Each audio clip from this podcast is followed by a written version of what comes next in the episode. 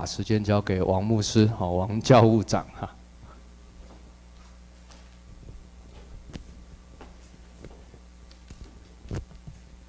好，弟兄姐妹平安。好，好像很久没来了哈。一来以后，呃，军召牧师就先带我去参观你们的二楼。哦，你们果然是向左向右扩展呢，真是让我佩服的不得了啊！然后弄弄得弄得那么漂亮，让我很羡慕，有点嫉妒。为什么神给你们那么多的恩典？我说主啊，那袁树林呢？啊，还在祷告寻求中啊。真的，教会要不断的向外扩展，教会要不断的走出去。呃，在聚会之前，我也跟军长牧师在聊天啊，你们的的新的会堂终呃终于修好了，那接下来呢，他就说往外走啊，往前面走啊。今天我们要分享的故事啊，就是一个教会初代教会往外走的教会。我们来看十九节，他说。那些因斯提反的事遭患难四散的门徒，只走到腓尼基和居比路，并安提阿。他们去干嘛？他们去传讲福音啊。斯提反事件是什么事件呢？斯提反是初代教会第一个殉道的人。斯蒂凡事件是因为初代教会刚成立的时候，整个行政管理系统都还不好，所以选了七个管饭食的执事。斯蒂凡是其中一个。斯蒂凡也很也很有口才，也很有传福音的热忱。结果他因为传福音的时候，就会引起别人的反对，就还是被石头打死。所以他是第一个殉道的人。那十九节就接续后面的故事，他说是因为斯蒂凡事件遭患难四散的门徒就走到腓尼基、居比路。如果你看地图的话，你可以看到耶路撒冷在这两个城市的下面，所以他们是往北走。居比路就是外海，就是现在所谓的塞浦路斯岛，啊，所以是一边往北走，然后一边过了海，所以他们两条线走。这个教会。因为这些事件，所以人开始出去了。弟兄姐妹，在这里我们思想一件事情很有意思的。当初代教会五旬节神设立圣灵，让他们说说新方言开始成立之后，许多人聚集在耶路撒冷，他们聚会非常享受神的恩典、神的同在，这样子好不好？很好，当然好嘛，对不对？有神的同在当然好。可是弟兄姐妹，请问神就这样子满足了吗？神就这样子满足耶路撒冷教会，这样子继续的成长，继续的在一个地方，神就满足了吗？神的心意不是这个样子。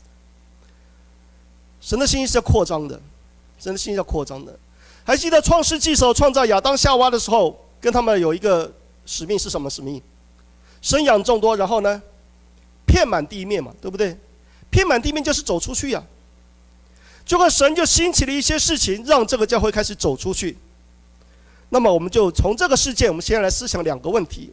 第一个问题是教会存在的目的是什么？教会存在的目的就是大家聚在一起唱唱诗歌，然后彼此温暖，彼此彼彼此彼此问安，彼此取暖，这样就好了吗？绝对不是的，这不是神的心意。神的心意是让教会在地上做他的代表，让教会在地上成为传福音的使者，让教会在地上见证他的恩典。所以，神愿意教会走出去，不断的传福音，这是教会存在的最重要的目的。再来，如果教会存在的目的是为了传福音，那请问教会要如何发挥力量？是有人很多，还是很有钱，还是要很大的建筑，还是要很好的设备？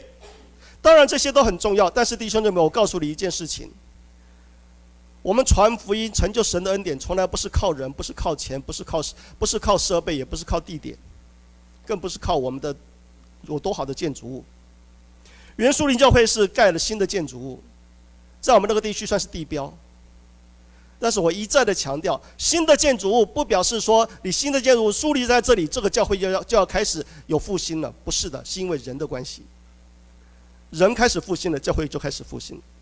所以弟兄姐妹，神是一直在做事的神呢、从创造天地开始，一直到现在，神一直在做事的神。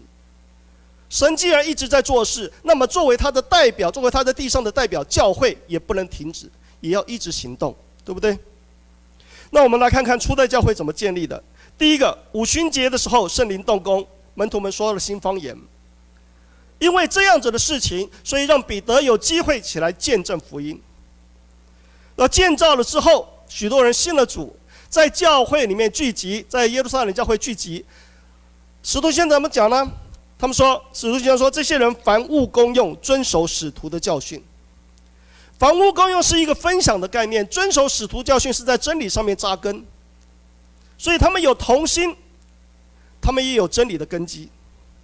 然后因为行政管理很生疏，一下子来了那么多人，弟兄姐妹，你要想想看，一下子来了那么多人，你要怎么管理他们呢？不容易的，不要不要以为煮个饭很简单呢。我做一个小见证，我们原书林教会刚刚开始要做爱宴的时候，好多人都反对，因为曾经办过爱宴，结果忙的只有那两三个人，所以他累死了，所以大家都反对。然后我说不行，一定要办爱宴，因为弟兄姐妹聚完会之后要留下来，不能一下就散了。没有人做，那怎么办呢？师母开始煮饭。师母一个人煮将近四个四十四个人四十个人的饭，煮了多久？煮了半年。他一个人负责，一煮煮了半年，每个礼拜煮四十人份的饭，包括饭菜，从他一个人弄。后来有些弟兄姐妹，有些老妈妈实在看不下去了，说：“师母，我会带一道菜来，你可以少煮一道菜。”然后又有人在说：“那我再带另外一道菜来。”我们是这样子开始的。这样子开始爱宴的，所以弟兄姐妹，你不要以为说行政管理很简单呐、啊。初代教会就是因为饭食出了一些争纷争，所以选了七个执事，其中就有一个斯提凡。斯提反就成为第一个殉道的人。斯提反受殉道之后，教会开始受到逼迫。因为教会受到逼迫，从人看起来，这个教会不是正在复兴吗？这个教会不是人。跟很多人都进来了吗？为什么会受到逼迫呢？我们相信一切在神的掌管当中，时间也在他的掌管当中。像刚刚俊昭牧师讲的，时间都在神的掌管当中，地点都在神的掌管当中。很奇妙的，因为斯提反的事件，经文回到这边说，因为斯提反的事件，遭患难四散的门徒走到腓尼基和居比路，并安提阿，一一路的往前走。这里我们看到圣灵工作很奇妙。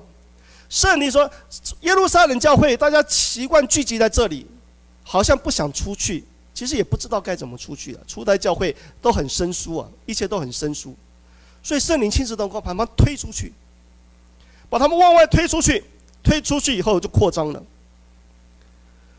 原本是一个非常非常熟悉的一个环境，耶路撒冷地区是他们非常熟悉的环境，也是他们非常习惯的一个环境。”但是神把他们推出去，推到哪里？推到腓尼基、居比路，还有安提阿，那些有许多是外邦人居住的地方。这是他们不熟悉的环境。这个故事就好像什么呢？就好像神呼召亚伯拉罕一样。神那时候对亚伯兰说，《创世纪》十二章一节说：“你要离开本地本族父家，往我所要指示你的地方去。”离开本地本族父家的意思是什么？离开你的熟悉的环境，离开你的舒适圈呐、啊。往我所要指示你的地方去，那是什么意思？我叫你去哪里，你就去哪里。那么我们可能会问，神啊，你要我去的这个地方不太好吧？我又不熟，很艰难呢，换个人去好不好？不是的，神呼召我们不是这样的。前前几个礼拜，我们拿撒勒神学院有毕业生。我以老师的身份参加，我就跟毕业生讲，问他们你们去哪里啊？他有一个是准备接他的教会当传道，另外一个他要不再拿撒勒系统，要到其他地方去。我说你去哪里？他说去另外一间教会。我说你确定那个那个是神要你去的地方吗？他说应该是。我说你不要应该是哦，你祷告清楚，那神要你去的地方你再去啊。就他就跟我说：“老师，我对那个地方有负担，在万华，台北市的万华。说我对那个地方有负担。”我说：“好，那我为你祷告，你就去吧。”然后我跟他说了一句话：“你发，你如果有遇到任何的困难、任何的挑战，你要记得，你有两个依靠：第一个依靠你的主，第二个依靠拿撒勒神学院这些老师们，永远做你的后盾。但是你首先依靠的应该是依靠依靠主。”我就跟他就跟他讲这两件事情，然后祷告，就祝福他出去了。所以弟兄姐妹，当我们在一个环境很熟悉了之后，我们可能很怕走出去，因为走出去那个环境是我们陌生的，有太多的未知数，对不对？所以我们不知道会遇到什么情况。可是我们看到初代教会，神用这种方式让他们走出去。走出去很奇妙。我们再来看经文，走四散的门徒，他们说他们不向别人讲道，只向犹太人讲。为什么不向别人讲道，只向犹太人讲呢？还是一样嘛，犹太人是他们熟悉的嘛，是他们所了解的环境，所了解的文化文化背景嘛，所以很自然的，这是很自然的，所以他就向犹太人讲。他们他们作风算看算起来应该算是保守的，但是神的福音是只给犹太人吗？弟兄姐妹？如果只给犹太人，我们今天都不会信主了。所以神的福音不是只给犹太人的，所以神的心意也不是只向犹太人讲。因此他们就开始做，神就开始做一些事情。看到二十节，内中有居比路和古利奈人，他们到了安提阿，也向希利尼人传讲主耶稣。圣经的小字说什么？也向说希利尼话的犹太人传讲主耶稣。也就是说，开始有跨文化的事情发生了。这些从耶路撒冷出来的门徒，他们可能很习惯的向耶路向犹太人讲，甚至只向说犹太话的犹太人讲。但是神却兴起了很奇妙的环境，有一些人听到福音之后，有居比路人、有古利奈人听到了以后，他们到了安提阿，却向另外一批人讲，可能是完全是希腊人，也可能是说希腊话的犹太人。所以，弟兄姐妹，我们看到一件事情：神在做事情的时候，他总会兴起一批人来，去完成他的旨意。那么，我们要问的是说，主啊，那个人是我吗？或者说，我们再问，你愿意成为那些人吗？你愿意成那个人吗？我盼望我们都说，主啊，我在这里，求你差遣。这是一个心智。然后兴起来以后，我们看看二十一节怎么说。主与他们同在，信而归主的人就很多了。所以神的心意就是不断的往前，不断的往前。你要兴起一些人来，不断的往前。神兴起一些人来，不断的往前的时候，但愿我们都能说：主啊，但愿我就是被你那个那个被你兴起的人来。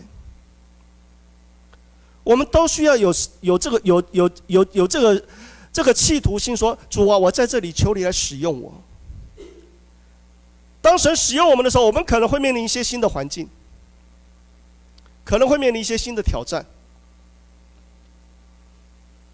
其实最近也有也有一些神学院一直在想叫我叫我去去去教课去兼一些职务，我说我不行了，没办法，已经太忙了。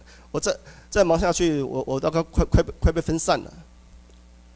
就一直讲一直讲讲，我们就看到很多地方需要，桃园地区的需要。龙潭地区的需要，所以有一天我在跟我的师母聊天，我突然跟她说：“哎，文琪啊，我突然发现我现在在四个神学院兼课了。”他说：“你怎么会在四个神学院兼课？”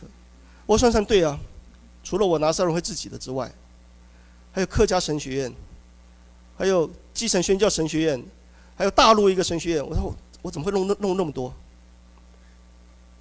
我说怎么会兼到那么多课？我说快真的快散了，莫名其妙就接接了那么多课，不晓得不晓得为什么。但是弟兄姐妹在这里，我们看到有有那么多的需要，有那么多的需要，那么多的需要，他们其实都在说，请来帮助我，请来帮助我。所以还是回到刚刚的问题，弟兄姐妹，你愿意成为那个帮助别人的人吗？你愿意成为那个人吗？我们再往下面看。二十一节说，主与他们同在，信而归主的人很多了。二十二节说，这风声传到耶路撒冷教会的人的耳中，他们就打发巴拉巴出去，走到安提阿那里。耶路撒冷教会与巴拉巴到底是个什么关系？当这些四散的门徒出去传了福音，福音又这些消息传回耶路撒冷之后，耶路撒冷教会觉得说这是一个新的现象，所以必须要去关切，必须要去了解。关切了解可以派很多人去，对不对？甚至使徒们自己都可以出去。但是经文在这边看到，使徒们没有他没有自己出去，使徒们却派了一个同工出去，这个同工叫做巴拿巴。这个同工呢，我们看巴拿巴的背景。巴拿巴在《使徒行传》四章三十六节说，有一个利未人生在居比路，名叫约瑟，使徒称他为巴拿巴。巴拉巴翻出来就是劝慰子，这是《使徒行传》四章三十六节讲的。所以原来巴拉巴就是居比路人。所以福音传到居比路，或许是因为这样的原因，保呃使徒们派巴拉巴去关切，回到他的家乡去看一看。那重要的是，巴拉巴翻起来叫做劝慰子，表示巴拉巴是对人很和善的，巴巴拉巴很会关切人的。所以弟兄姐妹，当使徒们耶路撒冷教会使徒们派巴拿巴出去看看当地的福音事工的时候，这件事情对你们来说有什么意义？有什么含义？当神的福音事工在扩展的时候，我们是怎么看待？我们是乐观其成，还是说为什么是他不是我？我盼望我们都像巴拿巴一样，很会关切人，很盼望看到所有的福音事工都一起扩展。这是我们盼望，我们都像巴拿巴一样。就像今天我来看到二楼那种情况，其实我非常高兴。因为我知道这段时间教会非常辛苦，俊章牧师也非常辛苦，啊。然后我在在我们这教教会报告说要要这边这边要开始扩张的时候，我们的教会的弟兄姐妹、执事同工听到俊章牧师是这样子弄起来的时候，觉得不可思议啊，啊，都觉得不可思议，因为在我们教会我们没没办法弄，我我没办法，我至少我没办法像他有那么拼拼命拼命的精神啊。所以弟兄姐妹，这个巴拉巴是一个劝慰子。巴拉巴除了被使徒们派出去之外，我们再看一看巴拉巴其他的故事。在《使徒行传》九章二十六到二十七节，是巴拉巴跟扫罗的互动。扫罗被主光照之后，他开始重新思想他的信仰。然后九章二十六到二十七节说，扫罗到了耶路撒冷，想要跟门徒结交，结果门徒都怕他。因为他曾曾经是迫害教会的嘛，所以没有一个门徒敢跟他接近，只有谁？只有巴拿巴接待他。所以后来巴拿巴成为保罗的重要的福音伙伴。然后我们再看到十一章二十四节怎么形容巴拿巴？他说：“这巴拿巴原是个好人，被圣灵充满，大有信心，于是许多人归服了主。”他们派了巴拉巴去，为什么？巴拉巴的特色是是个好人，被圣灵充满，大有信心。好人到底是什么意思啊？啊，很好说话吗？应该不是的，其实是跟他前面一样，前面前面前面的形容有关系的。他是个劝慰子，他很关心人。要注意到保这个巴拉巴的特质是什么？是被圣灵充满的人，而且对神大有信心的人。所以弟兄姐妹，你要成为一个福音使者，首先你自己的你自己的灵生命必须要被改变。你是不是一个被圣灵充满的人？你是不是对神有信心？你在任何环境之下都都都对神有信心吗？这是我们的挑战。很多的时候，我们所我们我们的信仰环境对我们来说都是一些压力，都是一些挑战。但是在这个环境，在这个挑战当中，我们是是不是还信靠神？前几天我跟一个一对牧师在聊天，一对牧师的教会大概三四百人，但是面临一些瓶颈，他总是突破不了。他跟我分享，他就问我说：“哎，王牧师，你相信神迹奇事吗？”我说：“我当然相信了。”神是做事做做事的神呢，他从以前有神迹奇事到现在一定会有啊。那他就问我说：“那你期待教会出现神迹奇事吗？”我说：“当然期待，但是我不会把这个当做核心。我期待教会天天有神迹奇事，但是我期待的神迹奇事是是来印证我们所传的耶稣基督。”我跟他这样讲。所以弟兄姐妹，我们。在整个信仰当中，我们是不是对神有永远的信心？巴拿巴被圣灵充满，大有信心。他这样子去啊去看居比路，看看那些呃北尼基的教会，结果这些许许多多人都信服了主，都归服了主。所以弟兄姐妹，巴拿巴对整个的福音事工来说是非常非常重要的。巴拿巴对整个福音事工来说非常重要。那巴拉巴的反应，巴拉巴的结果是什么呢？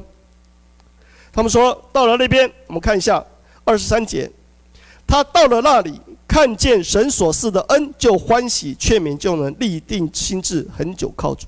这是巴拉巴做的事情。刚刚我们说过，巴拉巴是一个很劝、很很很会关心人的人，所以他到了那个地方以后，看见教会所所成就的状况。他就非常高兴，说：“看见神所赐的恩就欢喜。”意思就是说，任何一个教会成立，任何一个教会的发展，都是神的恩典。看见神所赐的恩就欢喜。弟兄姐妹，我们看见一个教会成长，或者看见一个福音事工扩展，你会高兴吗？你会兴奋吗？我相信应该应该要兴奋。看到一个人受洗，你应该要高兴才对，你应该很应该很兴奋才对，对不对？上个礼拜六。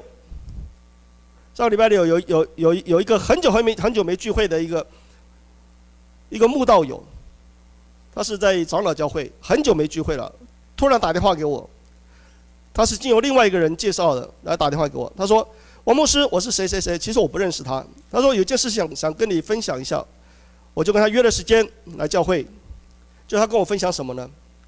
他说他想把他们家的偶像拆除掉。我就问他为什么？他说：“其实他早就想拆除掉了，因为妈妈一直反对。后来现在妈妈要搬出去了，他就想趁这个机会把它拆除掉。他问我怎么办？我说我我帮你拆，我带童工去帮你拆。第二呢，你听到这件事情你会高兴吗？因为在家里面等了十等了好多年，终于有机会拆偶像了，就他来找到我了，然后我马上发那群主。”说愿意愿意跟我一起去猜偶像的，请报名。很多执事同工都说他们愿意去。所以弟兄姐妹，在这件事情上，我们要看到说，我们对福音是不是有热情呢？要对福音有热情。当你看巴拉巴看到神所赐的恩就欢喜，然后他做了一另外一件事情，就是劝勉众人，劝他做做什么呢？立定心志，要恒久靠主。所以我们总是要把人带到耶稣基督面前来。你看到一个福音事工扩展的时候，你应该鼓励这个众人，让他们真正的、永远、长久的依靠耶稣基督，这个教会会复兴的。所以结果就是许多人归服了主。所以弟兄姐妹，我在这里也跟大家一起劝勉：当你看到教会开始扩展的时候，其实你应该带着兴奋期待的心情。然后看到有人进到教会的时候，你应该跟他们一起，要让一在一起的，一起来追随主，追随恩典，追随主的福音，然后大家一起在真理上面扎根，一起成长。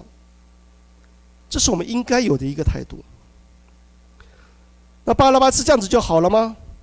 看到哇，教会成长就好了吗？不是的，我们再看经文，你就会知道为什么使徒们会派巴拉巴去。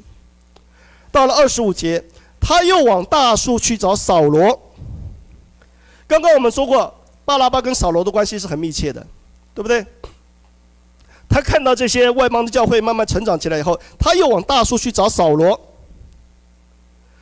扫找到扫罗以后，就把他带到安提阿去。所以，扫扫罗在安提阿服侍是巴拉巴带过去的。他们在那边做什么呢？一年的功夫和教会一同聚集。要教导许多人，所以巴拉巴把扫罗带到安提阿，在那边成为一个重要的同工，在那边成为一个团队的侍奉。所以弟兄姐妹，在这里我们看到一件事情：巴拉巴看到的是什么？巴拉巴看到的是把扫罗带到那个教会去，他们成为一个侍奉的团队。如果我们想想看一件事情。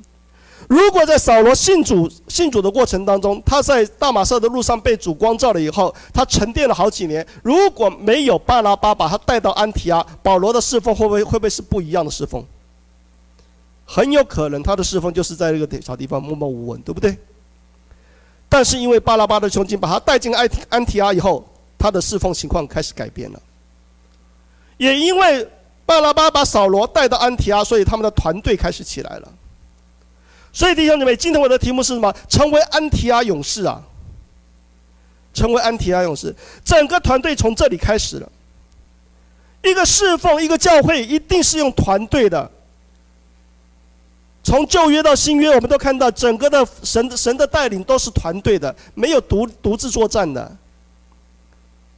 尤其我们现在面临的福音挑战那么大，你怎么可能独自作战呢？你没办法独自作战，你一定要一定要跟肢体一起的。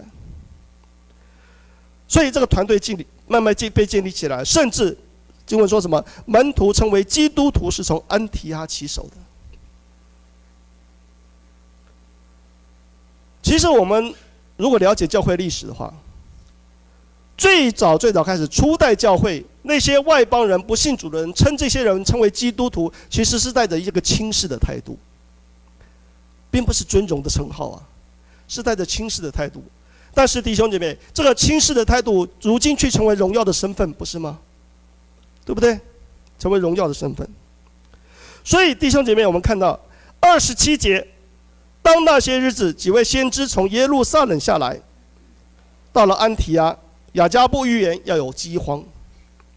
亚加布预言有饥荒，饥荒就是在耶路撒冷的饥荒。然后这事到革老的年间果然发生了。耶路撒冷的先知到了安提阿，预言说耶路撒冷会有饥荒。弟兄姐妹，如果是你，假设说以后我们这教会扩展出去了，到了另外一个教会去，有人跟说：“哎，这个教会可能需要一些需，有些需要。”你听到以后你会有什么反应？你会有什么反应？啊？安提阿教会跟耶路撒冷就是教会就是这样子，耶路撒冷教会是母会，对不对？安提阿教会是门徒分散以后建立的教会，是不是？也就是说，先知到了分会，跟他们说母会那边会有饥荒。那我们看看分会的弟兄姊妹怎么反应？他们就说：于是门徒定义照个人的力量捐钱送去供给住在犹太的弟兄，犹太弟兄就是耶路撒冷教会的弟兄。所以那些分会、那些散在耶路撒冷以外的教会，听到说耶路撒冷的弟兄们有需要，马上二话不说开始捐钱，实质的帮助这个教会。弟兄姐妹，这个我们看到一个什么？看到一个什么现象？原来教会，教会在主的恩典当中是一体的。保罗不是也说过吗？一个肢体受苦，全部身体就受苦嘛，对不对？这是合一的见证。初代教会让我们看到，这就是合一的见证。合一的见证不是嘴巴讲讲的，是采取实质的帮助的。尽你的能力，你能做多少，你能帮助这个教会多少。这是要实质实质付出的。所以保罗在以弗所书三章五节说什么？这个奥秘就是外邦人在基督耶稣里借着福音得以同为后世，同为一体，同蒙应许。原来不管是耶路撒冷的教会、安提亚的教会、居比路的教会、腓尼基的教会，都是因为耶稣基督借着福音全部结合成为一体了。就像我们现在，在神看来，教会就是一体的，是不是？很多时候，我在跟弟兄姐妹上查经班的时候，我我我一再要强调这个概念，所谓的教会。教会不是建筑物，是人呐、是一群蒙召的人。如果是一群蒙召的人，所以在神的看来，没有所谓的这个教会那个教会了，就是一个教会。但是你说，王牧师不对啊，呃，我又不可能跑去原树林聚会，原树林你也说是教会，大雅这边你也说是教会，是我们都称之为教会，但是更精确的讲说，应该是聚会的堂会，聚会的地点，对不对？我们没办法找一个地方让全世界的圣徒通通聚在一起嘛，时间也不一样嘛，对不对？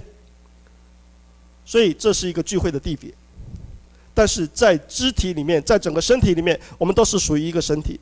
所以弟兄姐妹，这些安提阿教会愿意帮补耶路撒冷教会，我们就看到教会是应该要有合一的见证。那么从这个事件，我们来思想另外一个问题，请问弟兄姐妹，你们认为教会是属于谁的？啊，属于谁的？属于君昭牧师的吗？不是，属于王牧师的吗？也不是，教会是属于神的，对不对？如果教会是属于神的，那么请问真正在教会做决定的应该是谁？神嘛，对不对？啊，他说：“哦，那神我又看不到神，是我们看不到神，所以神在教会设立了一些同工，设立了一些工人，来负责治理这个教会，来传扬神的旨意，对不对？只要是符合圣经的，是不是就应该遵循这个旨意走，对不对？所以，那我们再请问，你怎么去定义‘同工’这两个字？是怎么定义‘同工’？”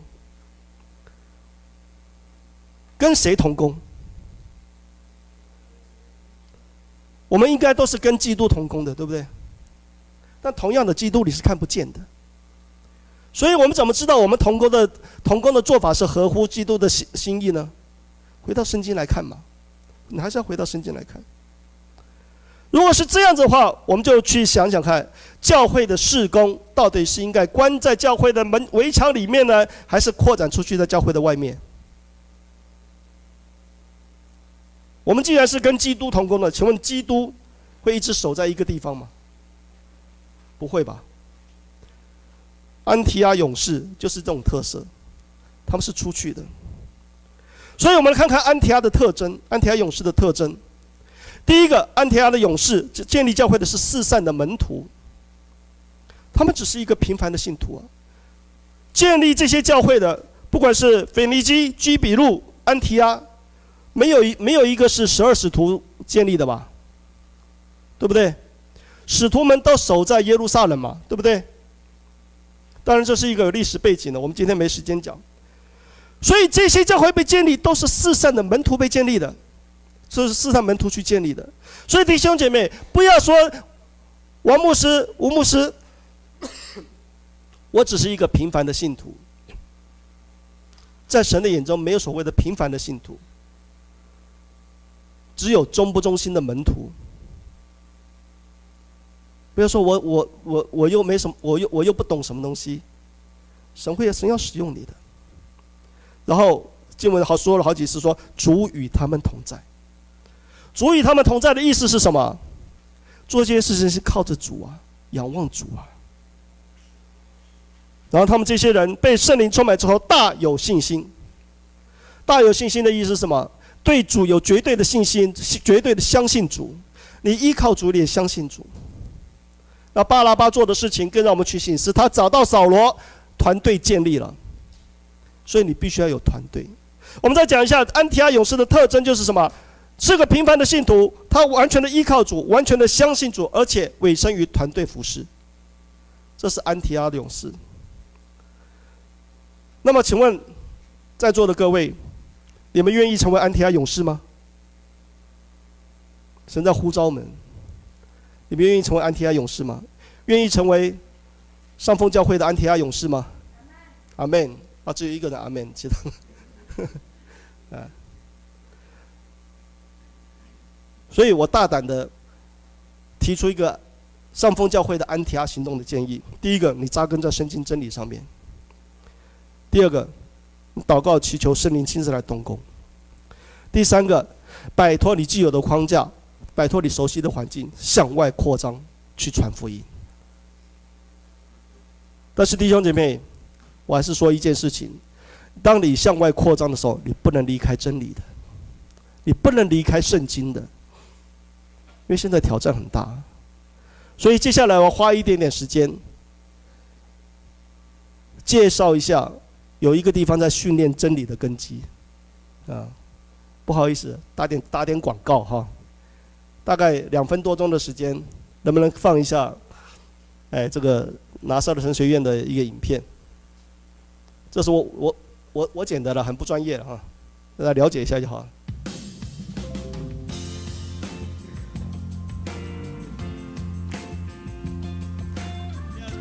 这是我们的校园。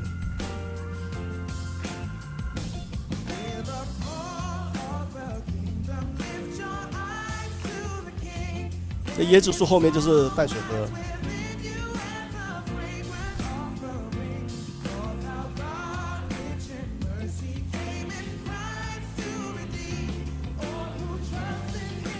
那红色的房子就是宿舍，这就是宿舍，呃，学生宿舍。这是我们的会堂聚会的地方。啊，去过，哦，这边这边这边真的可以办退休会啊！你也可以安排淡水半日游啊，一日游啊。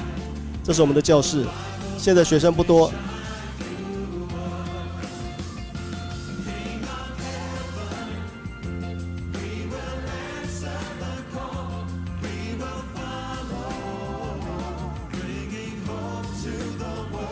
那有有年纪那么大的还来上课，啊，也有年轻的。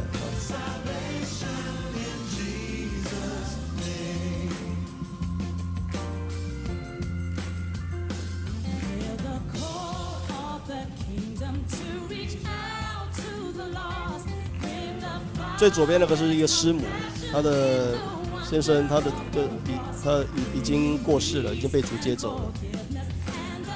这是我们新建的停车场，啊，后面那个铁皮屋那个那要准备重新要改建，因为这很很多年前的房子了。后面那一排这个就是马街护校，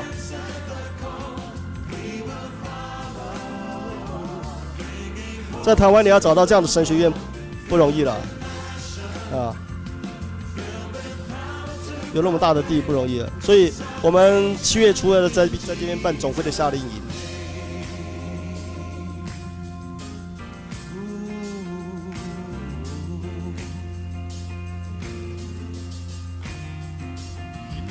道硕学士科、信徒领袖科、信徒领袖科，哦，也就是所谓一般的延伸制了，是不限不限学历的。好，如果你有感动，神呼召你，愿意接受真理装备，请大家来报名。那我知道，哎，很多人还在上班，也想要接受一些装备，总不太可能没有时间，整个放下来去台北上课，对不对？所以。